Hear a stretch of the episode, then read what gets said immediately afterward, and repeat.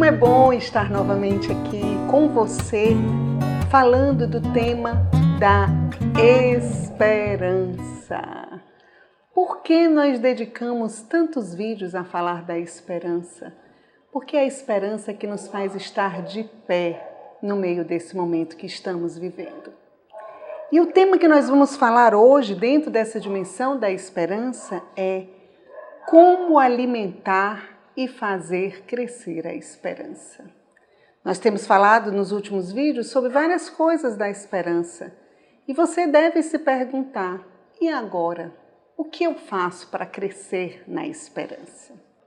E a frase que nós vamos ver hoje é uma frase de Santo Agostinho, onde diz: Esperar significa crer na aventura do amor, ter confiança nas pessoas dar o salto no incerto e abandonar-se a Deus totalmente. Santo Agostinho. Existe uma encíclica do Papa Bento XVI falando sobre a esperança cristã. Se você tiver condições, pegue, vale a pena. Uma encíclica muito rica falando sobre esse tema, para você ver como esse tema é importante. E o Papa, nessa encíclica, o Papa Bento XVI, ele fala dos lugares de aprendizagem e exercício da esperança. Do que ele fala, nós vamos falar de dois lugares que nós podemos crescer na esperança. O primeiro lugar, que nós só podemos ter a esperança verdadeira, é a oração. A oração é que vai dar a mim e a você a esperança. A oração eu falo em todos os sentidos. A oração pessoal, o estudo da palavra, o estudo da Bíblia, né, que é da palavra, o terço, é, a Eucaristia, mesmo de forma virtual, que é o que nós podemos ter hoje, a adoração de forma online, como nós falamos em vídeos anteriores, isso é importante para que nós possamos crescer na oração. Eu fico muito impressionada que também tem, acho que é nessa encíclica também que fala, que a oração é quando eu dilato o meu coração. E aí eu abro o meu coração e preparo o meu coração para Deus tirar todo o vinagre que há dentro dele e que ele possa colocar o mel do seu amor. Isso é bonito, não é? Deus quer tirar tudo que é vinagre, tudo que é ruim, amargura no nosso coração, para que nós possamos crescer, crescer e receber o amor dele. E o segundo lugar da esperança, para crescer na esperança, é isso eu achei fantástico, é quando é, nós precisamos viver o sofrimento como um lugar de aprendizagem e sabedoria.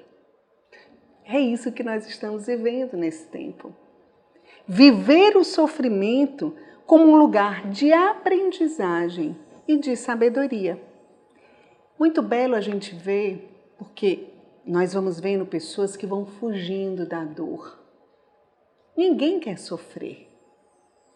Mas não é a fuga da dor que vai me dar a cura porque é inevitável. O sofrimento faz parte da nossa finitude. Nós não somos Deus e nós não podemos eliminar o sofrimento. Mas nós podemos aceitar o sofrimento como um meio de nós crescermos na esperança e de amadurecermos como homens e mulheres de Deus. Muito belo isso é? Nós podemos, vamos revisar, crescer através da oração e crescer através da aceitação do momento de dor. Mas isso só se dá pela oração e por isso nós vamos rezar. Em nome do Pai, do Filho e do Espírito Santo. Amém. Senhor, e nós queremos crescer na esperança. Nós queremos, Senhor, utilizar desses meios que é a oração e a aceitação do tempo que nós estamos vivendo, das tribulações, das crises.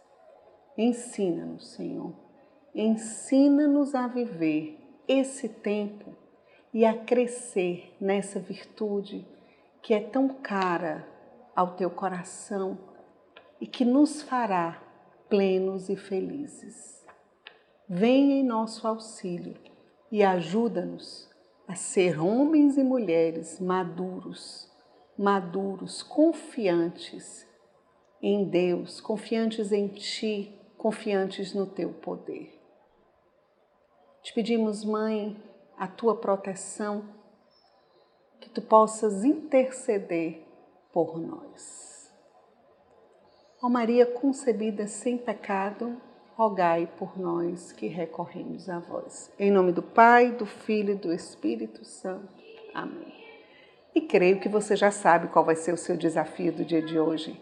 Seu desafio do dia de hoje é buscar fazer crescer a sua esperança através da oração e através da aceitação daquilo que você vive e que você vai poder passar hoje o dia rezando e louvando a Deus por tudo aquilo que nós vivemos, trocando o seu coração de amargura, tudo aquilo que é amargo, pela doçura do Senhor.